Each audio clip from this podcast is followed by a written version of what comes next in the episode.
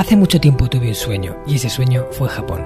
Me llamo Marcos Cartagena y quiero darte la bienvenida al Hanasaki Podcast, un lugar donde te hablaré de las enseñanzas más valiosas que he aprendido de la cultura japonesa, mis propias reflexiones sobre la vida y una sección de entrevistas que he titulado Personas con Ikigai, en la que traeré a hombres y mujeres que han encontrado su propósito vital y trabajan cada día para hacerlo realidad.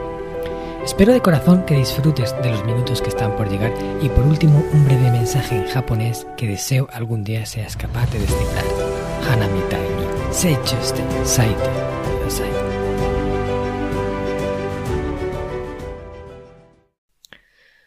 Hola a todos mis queridos oyentes del Hanasaki Podcast Creciendo con Japón. Kyou wa totemo daiji na koto ni tsuite hanasu tsumori desu. Dakara yoku os he dicho que hoy vamos a hablar de un tema muy importante, así que os pido que me escuchéis atentamente. Este año vamos a tocar en varias ocasiones el pilar paz interior del sistema Hanasaki, porque veo que nos hace más falta que nunca. Con todo lo que llevamos acumulado desde que empezamos con esta pandemia en marzo del año pasado, tengo la sensación de que los nervios están a flor de piel. Por eso hoy vamos a hablar en profundidad sobre el arte de relativizar las cosas. Voy a contaros lo que considero son las tres ideas clave que pueden ayudarnos a quitarle carga emocional a todo lo que ocurre a nuestro alrededor y conservar así un poquito más de nuestra apreciada paz. ¿Qué os parece? ¿Empezamos? Vamos allá con el podcast. La primera idea que quiero transmitiros es, todo lo que ocurre es relativo. Lo de bueno o malo es una etiqueta que nosotros le ponemos. Bueno, no todo, ¿vale? El 98% de las cosas. Sí que es verdad que hay un 2% de cosas que sí, son malas. La por donde lo mires es una desgracia y es difícil eh, no etiquetarla como malo, ¿vale? Pero la mayor parte de las cosas que ocurren, de las cosas malas que nos ocurren, en realidad eh, no son ni malas ni buenas.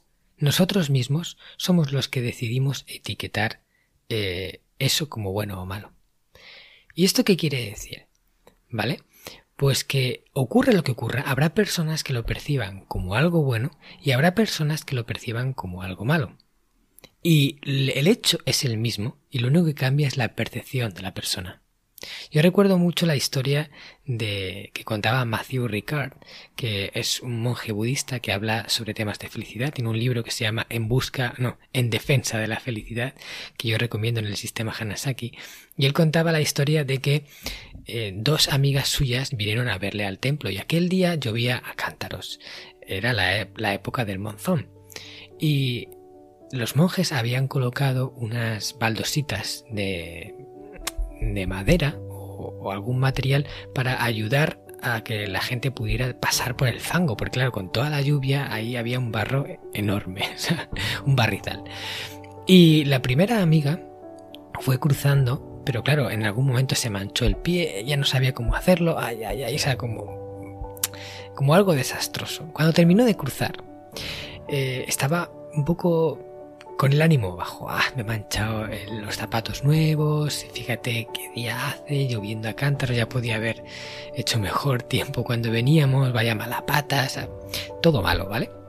Y sin embargo, la siguiente amiga que cruzó fue saltando de, de de tablita en tablita, como si fuera un juego. Ay, ay, tip, tip, tip, tip, hasta que llegó al otro lado. Y cuando llegó al otro lado dijo, guau, qué bien me lo he pasado. Ha sido como una aventura aquí con, el templo de fondo, eh, en el monzón del Tíbet. Bueno, una experiencia. Lo que había ocurrido era exactamente lo mismo.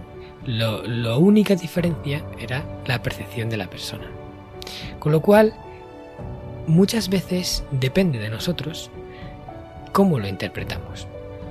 Y además te voy a decir una cosa, incluso aunque pensemos que no hay otra forma de interpretarlo que, que algo como malo, como negativo, aún así, ni siquiera tenemos la información suficiente para saber si eso que ha ocurrido malo, en realidad es malo, porque el tiempo a veces cambia las tornas. ¿Y esto cómo es? Muy bien. Te voy a poner un ejemplo mío concreto, un ejemplo personal. Yo un día, hace unos años, salí de mi oficina del trabajo, fui a coger mi coche y no estaba. Me habían robado el coche. Sí, en una calle principal de mi ciudad, aquí en Alicante, donde nunca ocurren ese tipo de cosas, donde no roban coches y no pasa nada de eso. Al principio yo pensé que es que la grúa se la había llevado y no me había dejado la marca. Pero claro, estaba bien aparcado. ¿Qué sentido tenía eso? Llamé a los retenes y no lo tenían. Mi coche había desaparecido. O sea, me habían robado el coche. De verdad, no podía imaginar que eso pudiera pasarme ahí. Pero pasó. Cuando lo entendí, entendí que me habían robado el coche, me puse muy mal. Sí, lo pasé mal, o sea, porque era mi mayor pertenencia. Me había costado mucho comprar y además le tenía bastante aprecio. En aquel momento todavía tenía más apego a lo material del que tengo ahora. Pero aún así, si te roban el coche, sea cual sea el apego que tengas, aún así te va a fastidiar. Sí. Y, lo pasé mal durante dos semanas pensando pues que ya el, seguro si me daba algo por el coche me iba a dar cuatro pelas que no me iban a dar para comprar un coche igual, que me tendría que comprar cuatro latas, eh, que no tenía en ese momento. Además, era el momento en el que estaba ahorrando para irme al viaje a Japón, con lo cual todos mis ahorros estaban enfocados en el viaje. No tenía ahora eh, la previsión de invertir en un coche, con lo cual tenía que comprarme lo primero que pudiera. Y estuve de bajón, estuve maldiciendo a los ladrones, estuve pues, pues eso, mal, como estamos muchos, ¿no? Cuando nos ocurren cosas que no nos gustan. Y a los 15, 15 días aprox, eh, me contacta la compañía de seguros y me dice que, que, bueno, que han dado el coche por perdido porque la policía no lo encuentra y que me van a, a, a pagar el coche porque está, tenía el seguro cubierto por robo. Yo me esperaba, nada, una cantidad irrisoria. Pero al final me dieron un cheque por un valor muy superior a lo que yo pensaba que me iban a dar. dije, pues no está nada mal. Entonces me puse a mirar coches de segunda mano. A ver qué encontraba. Y dije, bueno, voy a buscar el mío, a ver si lo encuentro. Y aquí no sabéis qué encontré. Pues mira, el mío era un coche negro, ¿vale? Y yo me compré en aquel momento el más bajo de gama. O sea, sabes que cada coche tiene un mismo coche puede eh, ser el tope gama o ser el RAS, ¿no? Y el precio varía bastante. Pues yo me compré el, el más pequeñito, porque no tenía para más. Y, y en ese momento encontré el mismo que el mío, pero el tope gama, con menos kilómetros, un año menos, el mismo color, mucho más bonito que el mío, además con una tapicería blanca que le había puesto la, dueña. Y se lo compré, ojo, eh, se lo compré por el mismo precio del cheque. Tal cual. O sea, exactamente, eh, no tuve que poner ni un euro más. A partir de ese momento llevé un coche mucho mejor, que sigo teniendo ahora porque yo aprieto las cosas, las cuido mucho y todavía me dura. Pero eh, desde ese momento tuve el coche que yo en realidad me quería haber comprado. Yo cuando, cuando fui a, comprarme el coche, pues yo quería ese, pero claro, no, no, aspiraba a ese. Y luego lo tuve. ¿Qué pasa? Que lo que me ocurrió en realidad no fue malo, en realidad fue bueno. Pero yo en ese momento no lo sabía. Cuando me robaron el coche yo sufrí, sufrí un tiempo. Si yo hubiera sabido que me hubiera podido comprar este coche después, no hubiera sufrido, estaría dando brincos de alegría desde el primer momento. Pero claro, como no sabemos cómo se van a desenvolver las cosas, sufrimos, lo pasamos mal, perdemos nuestro, nuestra paz por, por ese entorno, ese agente extra que ha ocurrido. Pues eh, si aprendemos y entendemos esto, es posible que nos podamos ahorrar mucho de ese sufrimiento. Porque en realidad todo puede ir cambiando. Incluso, fíjate, lo del coche. Este coche que me compré es más potente. Imagínate que después de comprármelo voy súper emocionado con mi coche nuevo más potente, con más caballos, y como voy rápido, me estrello contra un árbol, se rompe el coche y me, y me parto dos piernas. Pues de repente, lo que primero fue malo, después fue bueno, y luego volvió a ser malo porque al tener un coche más potente me estrellé. O imagínate que después de, ese accidente me doy cuenta de lo importante que es la vida, me replanteo un montón de cosas, doy un cambio eh, crucial y me convierto en una persona mucho mejor de lo que era antes. Y entonces de repente eso malo volvió a transformarse en bueno. Y así, una y otra vez, va cambiando de una y otra. Entonces, ¿por qué sufrir cuando no sabes cómo se va a desenvolver. Solo el tiempo lo dice. Créeme, si entendemos este concepto podemos ahorrarnos muchos malos tragos, pero hay que entenderlo profundamente. Y cuesta, ¿eh? Cuando ocurre la, situación en concreto, cuesta. Pero hay que hacer el esfuerzo, hay que hacer ese trabajo mental para decirnos a nosotros mismos, Ojo, que esto puede cambiar, que quizás esto alberga una perla envuelta en alambre de espino, y si somos capaces de apartar el espino y coger la perla, quizás salgamos de aquí fortalecidos o incluso sea lo mejor que nos podía haber ocurrido. Estoy seguro de que toda la audiencia, todos vosotros tenéis historias de algo que en un momento juzgasteis malo y en el futuro dijisteis es lo mejor que me podía haber ocurrido. ¿Verdad? Haz memoria. ¿A qué tienes uno de esos momentos? Seguro, ¿eh? Y si no, no lo tienes, haz memoria, rebusca, porque lo encontrarás. El siguiente punto del que vamos a hablar es que siempre todo podría ser peor. Esta es otra idea importante a asimilar, pero asimilar en profundidad, no superficialmente, sino en profundidad. Todo siempre puede ser peor. ¿Vale? Ocurra lo que ocurra, excepto también en contadas ocasiones, ocurra lo que ocurra, deberíamos de, dar gracias porque no ocurrió algo peor. O sea, siempre podemos estar agradecidos por lo que ha ocurrido y no algo peor. ¿Vale? Esta es otra idea que nos va a ayudar a, sufrir menos y sobre todo a, a, no perder esa paz, ¿vale? Porque el sufrimiento nos quita la paz. Muy bien, ¿y esto qué es? Bueno, vamos a volver al caso del accidente que he puesto antes. Una persona tiene un accidente y se rompe las dos piernas y rompe el coche. A grandes luces eso es malo. ¿Ok? A grandes luces eso es malo porque te has quedado sin coche, vas a tener que comprar uno nuevo, vas a tener que gastarte el dinero y encima te ha roto dos piernas, no vas a poder andar en seis meses y te vas a quedar en el hospital un par de semanas. Fatal. Nadie quiere eso. Muy bien. Pero es que en ese mismo accidente te podías haber quedado parapléjico sin poder andar. ¿Ok? Y eso le pasa a la gente. Hay muchas personas a las que le pasa. O sea, no solo te rompes, no te rompes dos piernas, sino que te quedas sin poder andar toda tu vida. ¿Vale? Aún así puedes ser feliz, por supuesto, pero no creo que haya nadie que le gustaría en un accidente quedarse así. ¿Ok? Pero es que, espérate, aún así, si te quedas en esa situación, podrías dar gracia, porque te podrías haber muerto en el accidente y todo se habría acabado, ni siquiera podrías seguir viviendo. ¿Vale? Y eso en el, a lo mejor eh, en ese instante es difícil de ponerse en el lugar, pero vamos a, a hacerlo al revés, vamos a ir al revés. Imagínate que tienes el accidente, directamente te quedas parapléjico, sin poder andar. Y cuando estás un mes en el hospital, ya haciéndote a la idea de que no vas a andar nunca más, de que tu vida va a cambiar y que te vas a tener que hacer a ello, de repente aparece el genio de la lámpara mágica. ¡Bum! Sale debajo de la cama. Había una lámpara ahí escondida. y te concede la oportunidad de volver atrás, acordándote de todo lo que has vivido, de volver atrás, al momento justo después del accidente, y en vez de quedarte paralítico, en realidad solo te rompes dos piernas y te quedas sin andar seis meses. Imagínate, ¿vale? Quiero que, te vayas a esa situación.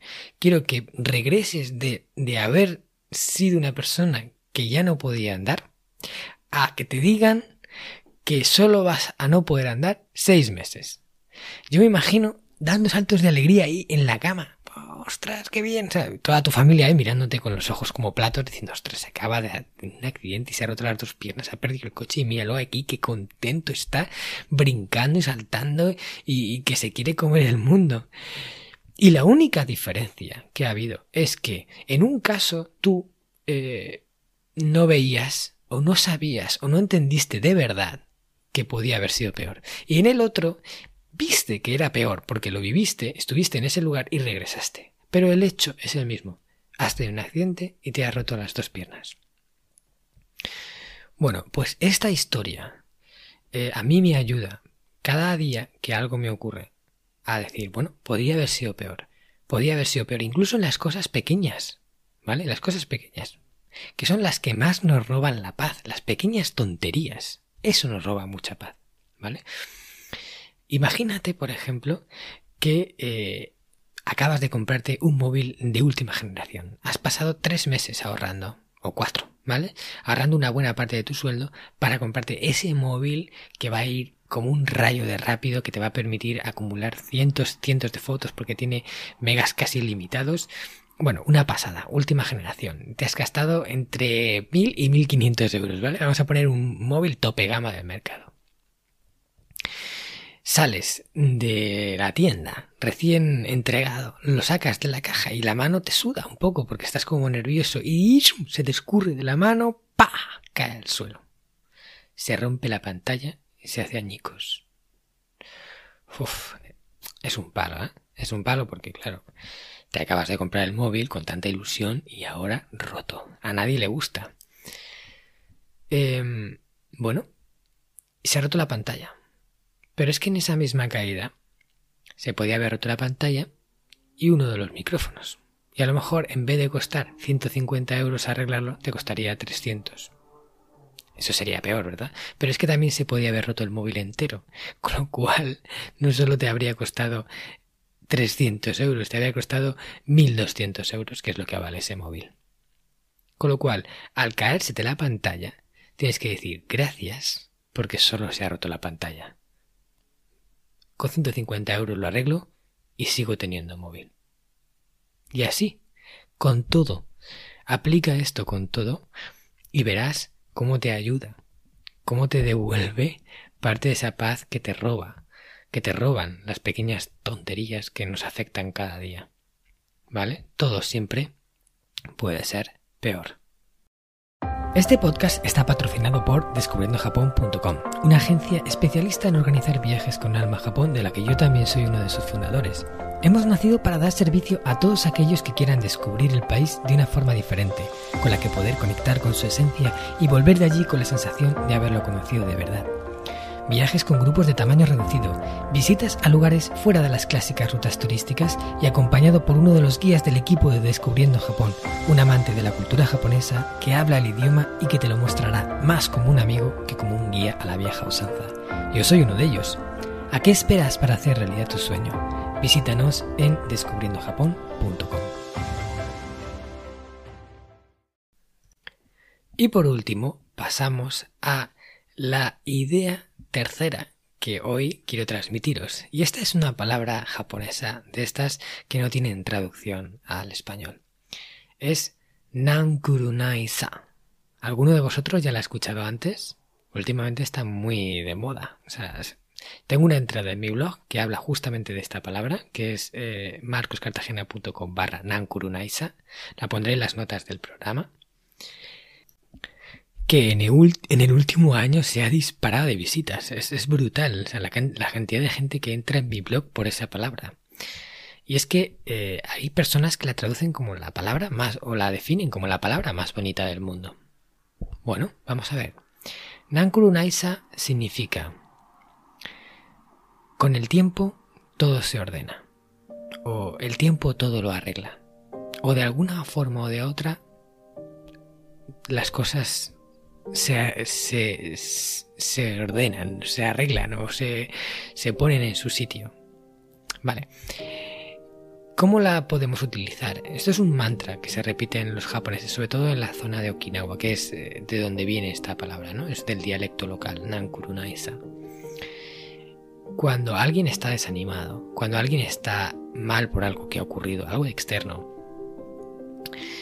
los japoneses le dicen Nankurunaisa, con el tiempo todo se ordena.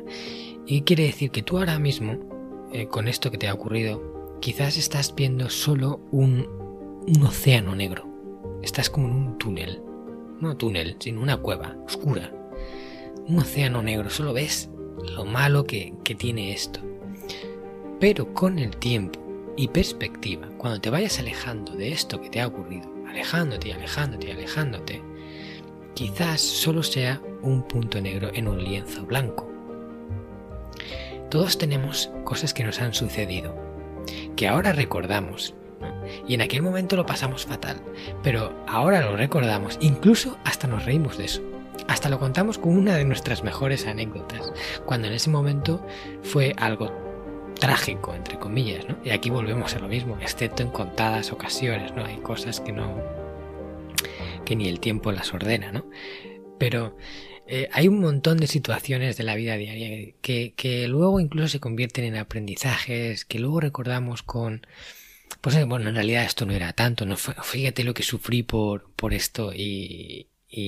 O por ejemplo, ese amor eh, de la niñez, ¿no? Que a lo mejor tienes ahí un desencuentro y, lo pasas fatal durante meses, ¿no? Y ahora lo recuerdas y dices, qué, poco sabía de la vida, ¿no? Y cómo sufrí tontamente por una relación, sé, que no iban a llegar a ningún sitio.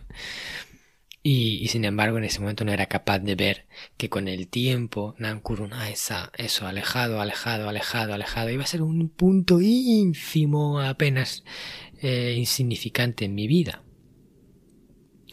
Tener esto claro te ayuda a entender que, que bueno, ahora eh, tú, sea, tú imagínate, ¿vale? Vamos a imaginar que tienes una cartulina redonda, un punto negro, pues de 10 centímetros de diámetro, ¿ok? Te la pones en, en los ojos, en la cara, aquí, de muy cerca, muy cerca.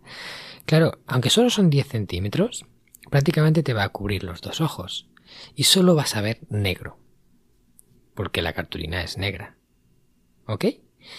Eso es lo que nos pasa cuando tenemos un problema, algo que nos ha pasado. Lo acaba de ocurrir y solo lo vemos delante de nuestros ojos.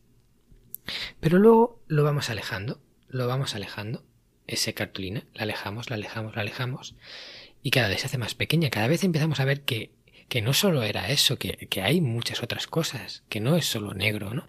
Y conforme se aleja se hace pequeño, pequeño, pequeño, pequeño, pequeño. Algunas veces ya imperceptible o ni nos acordamos, o, se borra totalmente de nuestros recuerdos. O sea, es que lo consideramos ya tan insignificante que hasta se borra de nuestros recuerdos y ni siquiera ahora, haciendo memoria, nos viene a la cabeza. Eso es Nankurunaisa. Con el tiempo todo se ordena, con el tiempo las cosas se ponen en su lugar. Y saber esto también nos ayuda a quitarle carga emocional, a restarle importancia. Estos, estas tres ideas que te he dicho son eh, ideas que tenemos que recordarnos a nosotros mismos en el momento, en el momento en el que nos ocurren las situaciones que nos hacen perder la paz y decir cada una de estas afirmaciones. ¿no? Eh, esto es relativo, quizás luego se convierta en algo positivo, o con el tiempo esto será algo nimio, algo insignificante. O, o la otra idea, ¿no?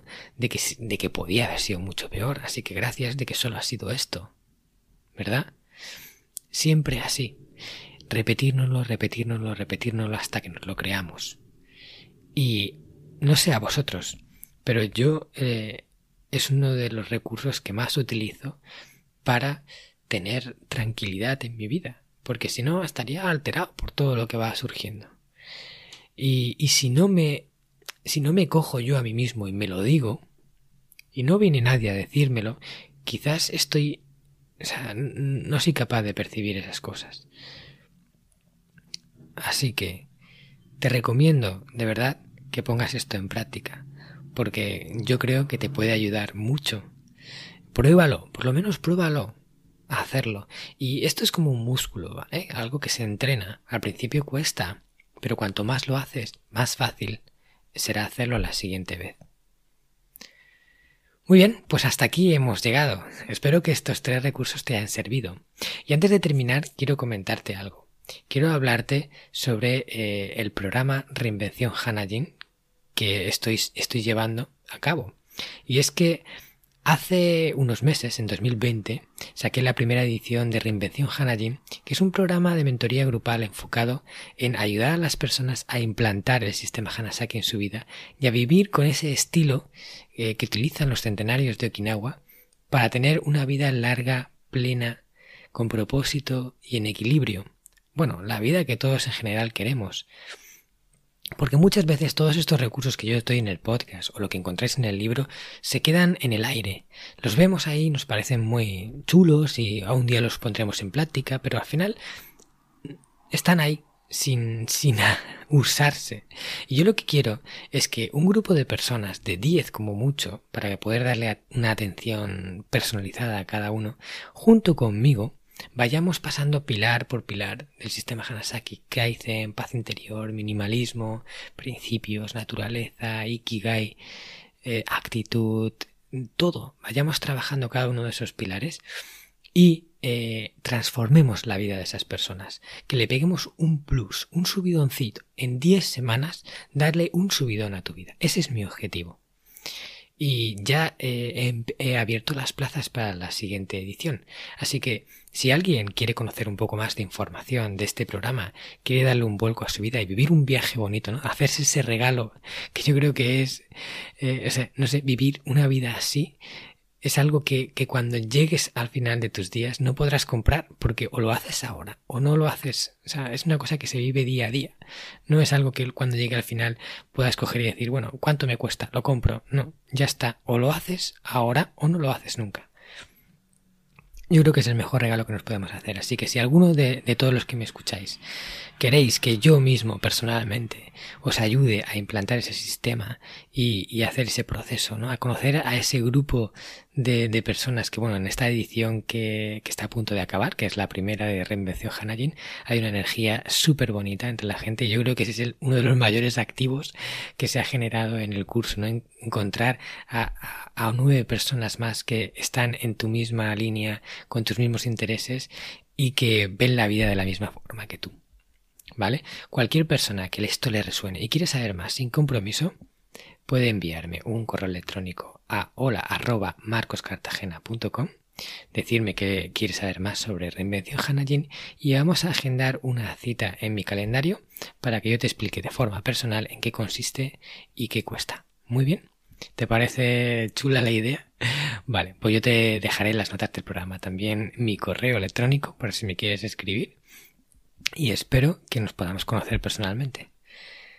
Muchas gracias a todos por escucharme. Ha sido un verdadero placer hacer este podcast y como siempre me tendréis la semana que viene en una entrevista.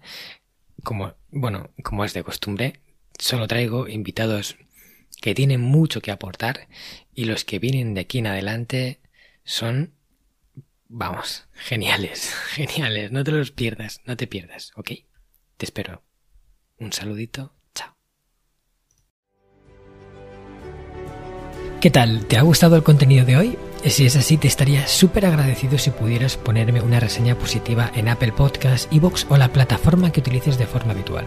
Esto me va a ayudar a hacer llegar a más personas un contenido que realmente creo que es valioso. También te recuerdo que todos los oyentes del podcast tenéis la posibilidad de descargar de forma gratuita el primer capítulo del libro, del cual soy autor, El Sistema Hanasaki, los nueve pilares de Japón para una vida centenaria con sentido, y además un pequeño ebook complementario que he escrito y titulado Los 27 superalimentos de la dieta japonesa, donde hablo de aquellos alimentos que según se cree ayuda a los japoneses más longevos a vivir hasta los 100 años. Puedes descargar estos dos obsequios en marcoscartagena.com barra regalo. Nos vemos en el próximo podcast y como dirían en japonés, mata kondo, soremade o genki.